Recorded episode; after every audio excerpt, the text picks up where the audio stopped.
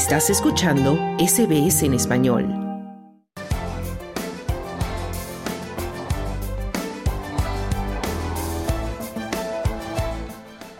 El gobierno federal ha anunciado una inversión de casi 600 millones de dólares para las ciberdefensas del país como parte de su largamente esperada estrategia de ciberseguridad. La ministra de Ciberseguridad, Claire O'Neill, afirma que esto convertirá a Australia en el líder mundial en ciberseguridad para 2030. Solo este año millones de australianos han visto sus datos robados y compartidos en línea tras los grandes ciberataques tanto Aptus como Medibank, entre otras. La ministra O'Neill afirma que los últimos acontecimientos han puesto de manifiesto la necesidad de actuar de inmediato. If we have learned anything in the last year in this country, it is that we cannot continue as we have. Si algo hemos aprendido este año es que no podemos seguir como hasta ahora, no podemos tener una situación en la que tengamos datos volando por todo el país, en la que tengamos infraestructuras críticas empezando a fallar, donde tenemos pequeñas empresas y ciudadanos que nos dicen constantemente que se sienten vulnerables. A principios de este mes, DP World, el mayor operador portuario de Australia, también objeto de ciberataque que interrumpió las operaciones en el país y sus alrededores. El gobierno afirma que los avances tecnológicos significan que el riesgo no hará sino empeorar.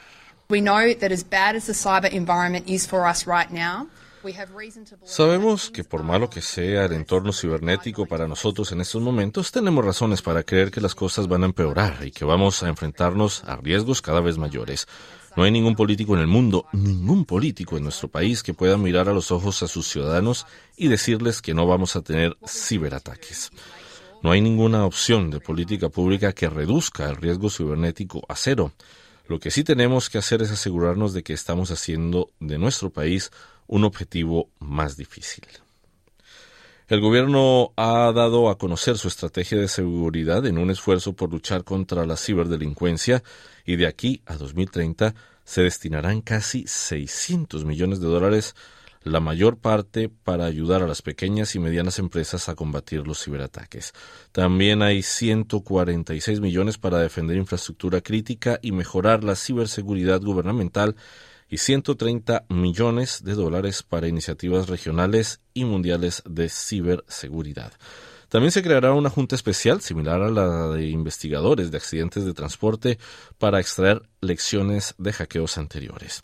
La profesora Johanna Weaver, directora fundadora del Centro de Diseño de Políticas Tecnológicas de la Universidad Nacional de Australia, afirma que se trata de un plan ambicioso.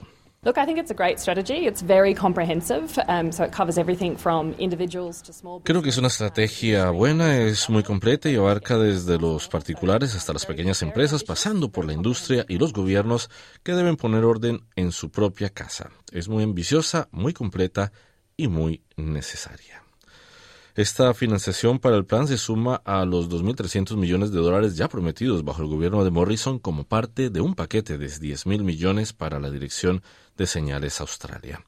Pero la oposición sigue sin estar impresionada con la nueva estrategia y su portavoz de ciberseguridad, James Patterson, afirma que es una decepción.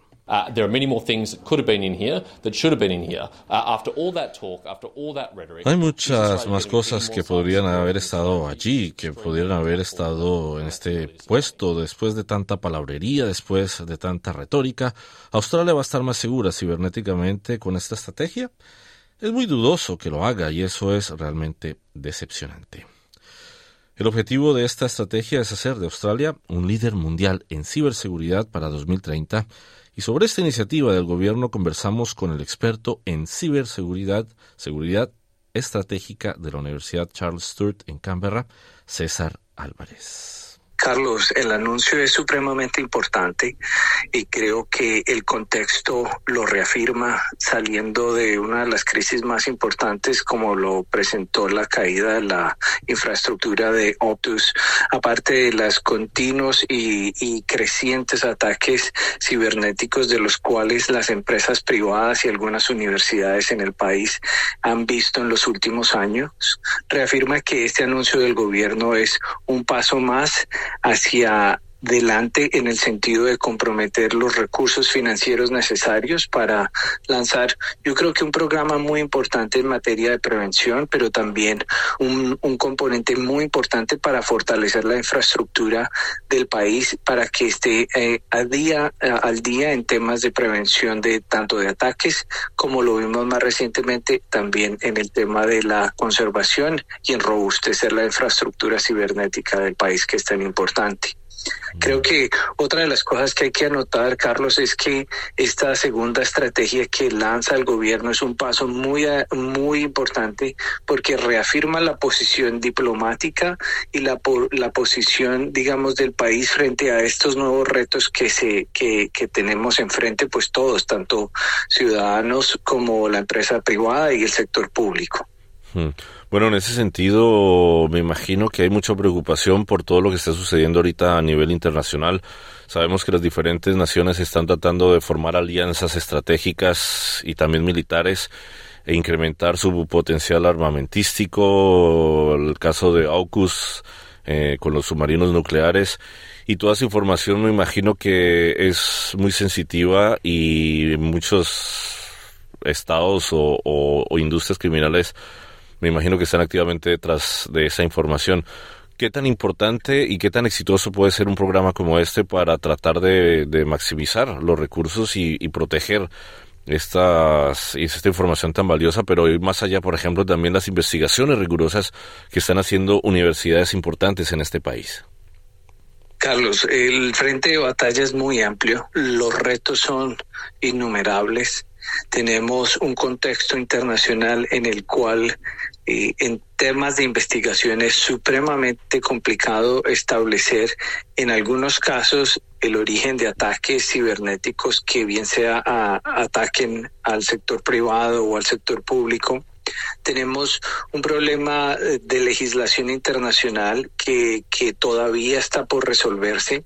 Tenemos unos retos gigantescos con la con lo que tú mencionabas, eh, la utilización de estas herramientas de tecnología para fines bélicos, para fines estratégicos, para fines de desarrollo de industrias de la defensa y asimismo esa conexión que, existe entre estas tecnologías y el mapa geoestratégico y geopolítico de Australia que por supuesto tiene muchos frentes con respecto a la situación que ya se ha venido presentando en el Mar Sur de China, la competición a nivel global eh, eh, por las grandes potencias y la transición a un, a un modelo, digamos, eh, internacional multipolar donde hay varios hay varios focos de poder. Entonces creo que, como decía, la, el frente de batalla es muy amplio y realmente medir el impacto eh, de esta estrategia, que es la segunda estrategia que lanza el gobierno, que en esta vez eh, está vista para un plazo hasta el año 2030.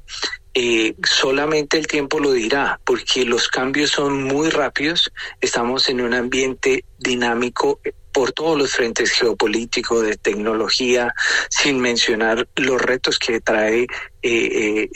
la expansión y la adopción de la inteligencia artificial. Y como te digo, creo que con el tiempo se podrán ir midiendo aún más precisamente los resultados, pero creo que este es un gran compromiso, reafirma el compromiso de Australia por poner al frente de todos estos retos, que es muy importante, el compromiso financiero, presupuestal y el compromiso de desarrollar una estrategia, en este caso es la segunda estrategia que lanza el gobierno a nivel federal, eh, creo que es un paso y muy importante y debe ser bien recibido por toda la ciudadanía y todos los sectores. Bueno, leyendo este plan estratégico me saltó también curiosidad porque el, gobierno planea forzar a las empresas, a los negocios, a reportar cualquier tipo de ataque que le hagan, cualquier tipo, como dicen, el hackeo a sus sistemas. ¿Por qué primero que todo las empresas no reportan y qué tan importante es que reporten? El reporte es supremamente importante. Primero porque es un tipo de crimen organizado del cual es el sector privado y el sector público y la ciudadanía en general se están, se están viendo mayormente afectados. el reporte de este tipo de crímenes es una herramienta, un insumo de información vital para el Estado. El tener una foto clara de qué tan grande es la dimensión de este problema es supremamente importante precisamente para